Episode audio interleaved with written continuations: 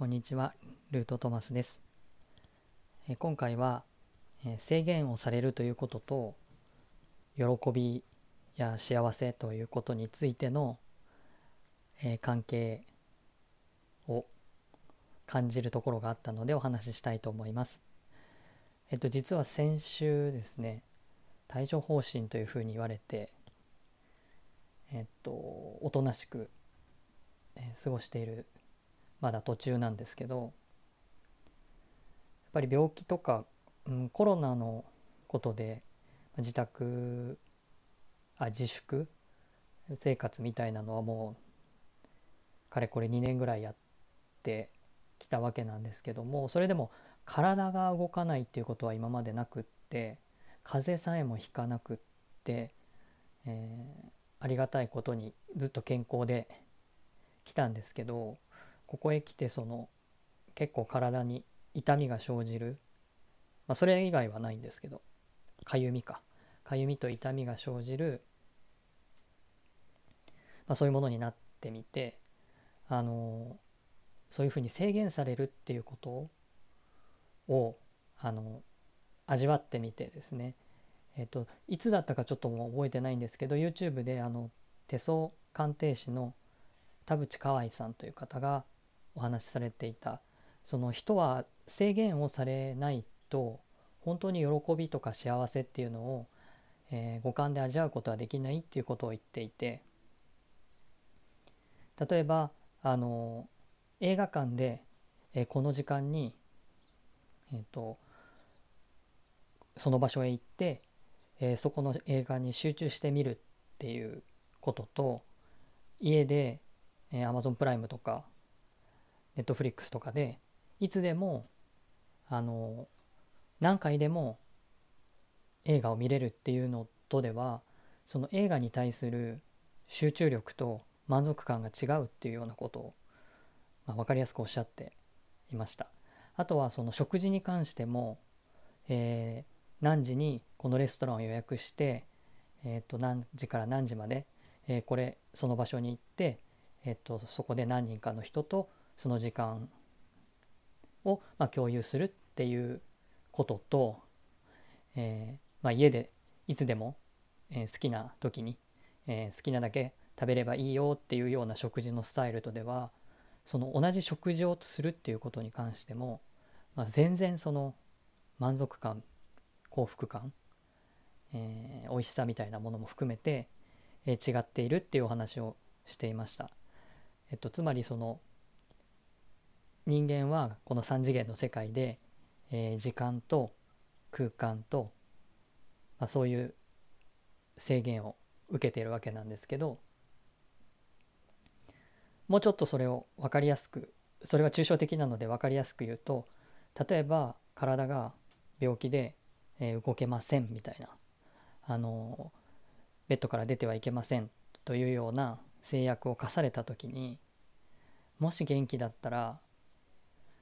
えー、どこかにこんな天気のいい日はどこかに旅行に行きたいのにとか温泉に行きたいのにとか遊びに行きたいのに、えー、それができないみたいなあの感じで、えー、制約をがあるとその今まで当たり前にできてたこととか、え、そのありがたさみたいなものに、え気づくということがあります。いつでもどれだけでも自由にやっていいよっていうのは自由でいいような気がして実はその制限される中だからこそ味わえる満足感みたいなものはあの薄れてしまうっていうのその話がすごくあの大事なポイントだなって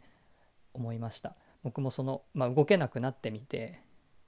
えー、っとまあ喋ったりは全然できるんですけど、まあ、あまりあの無理をしないような形でまあ、薬を飲んだりするので、えーと、頭がぼーっとしてしまって、まあ、いつものようには仕事ができないっていうような状況になってみてそれがサクサクできできるというかあの好きなだけできるっていうことのありがたさとうんそれができるっていうことに対してあんまり大事にしてなかったなっていうことを、えー、と思い知らされた感じがしました。えー、だから時間を区切るっていうのは大事ですよっていうその方はおっしゃっていて確かに、えー、ここからここまでは仕事でここからここまでは休むみたいなそのフリーランスの仕事って休みっていうのがあんまり決めづらいところがあって、まあ、今回そういうふうに制限がかかってようやく、まあ、丸一日休むっていうことはあまりない1日ぐらいしかなかったですけどあの、まあ、休むっていうことを入れるっていうことの大事さっていうのを思いました。その時間でちゃんと区切る。そしてその区切るがゆえにそこまでの時間をちゃんと味わうっていうことをせずなんかこうだらだらいつまででも自由にあの仕事をしてしまうっていうようななんか変なフリーランスのフリーの変な使い方に、えー、してしまってたなっていうのを感じました。まあ、サラリーマンの方だったら、まあ、今はリモートとかもありますけども、えー、平日、えー、9時から6時まで会社に行って働いて帰ってくるというルーティンがあるとするとじゃあ土曜日と日曜日と祝日は休みますっていう、まあ、決まりがあるから、まあ、仕事は仕事の時にま集中するしお休みはお休みモードに切り替えてその例えば3日か4日しかない2日か3日しかないお休みをちゃんと味わうっていうそのなんかちゃんと味わうっていうことがすごく大事で、えーと、そのメリハリみたいなものを考えさせられるようなえっと何て言うか、まあ、病気だなのかなっていうふうに思いました。で、まあ、時間と空間の制約があるっていうこの3次元っていうのはえっとタロットのカードでいくと、まあ、マルクあの生命の木ではマルクトっていうところになるんですけど、えっと、タロットのカードでは、えっと、マルクトとイエソドというところをつなぐあの世界というカードが、えー、一つ思い浮かびます。えっと、でそれはあの時間と空間というものの制約を受けながらも、えその中でどうやって自分自身自由でえー、楽しく、えー、その制約をエンジョイできるかっていうような、まあ、テーマだったりします。なので、え、ー、とその僕は、えっ、とその何て言うかフリーランスという立場で、えその制限を全然楽しめていない、え状態にいつの間にかまだここ数年間続ける中でなってしまっていたなっていうことに気づかされました。全然自分をいたわってないとか、まあ、自分の体がまあ幸い丈夫で健康だったがゆえにあのケアというかいたわりを怠っていたかなっていうのをは思い知らされました小さい時子供の頃は結構体が弱かったのであの学校休んだりとかして、えー、動けなくって熱があって、えー、布団の中で天井を見てなんかその遊びに行けないとか喉が痛いとかっていうことを、うん、悔しく悲しく思ってたことがありました。でそういう時には、えっと、もし元気だったらこういうことしたのにとかあそこに行きたかったのにっていうような頭の中ではすごくいろんなことが浮かんでえっと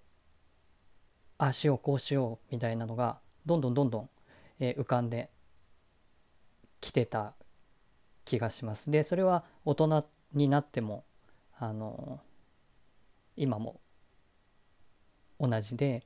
もし元気になったらあれをやってみよう、えー、スタイフを配信してみようとかあのそういうラジオをやってみようとかそういうふうにしてもしこうだったらこうしようみたいなのがなぜか休体を休めてるからいっぱい浮かんできたりえー、したんですよね。なのであのそれっていうのがまあいわゆるワクワクっていうもので自分の心の中のああれをしなきゃいけない。これをしなきゃいけないっていうような頭で考えて理性で、えー、やってしまうんではなくって心からあのこうしたいっていうものを直感的に思う。それがあのまあハイヤーセルフとつながるっていうと大げさなんですけどでもその右脳で考えるようなこと要はノルマじゃなくてやらなければいけないことじゃなくて本当にやりたいことっていうのが、まあ、そういうふうに体が制限されることによってえー、つながれるのかなっていうふうに、まあ、ポジティブに考えればそうだと思ったのでこのあんまりバリバリと、まあ、仕事ができない時に思い浮かんだことを大事にしていこうかなというふうに思いました。なので制限があのかかるっていうことも思いっきり方向転換をねそれ病気とか、まあ、骨折とかいろいろなアクシデント不運なアクシデントとかによってえー、肉体がうまく思い通りに動かせないような、まあ、一定期間とかでもあったとしても割と長くなってしまったとしてもそういう制約があった時にこそ今までとは全然違うものの見方とか感じ方が、まあ、できてそれはあの動ける時とか元気だった時にはあの自分の体をいたわらなかったことに気がついたりとか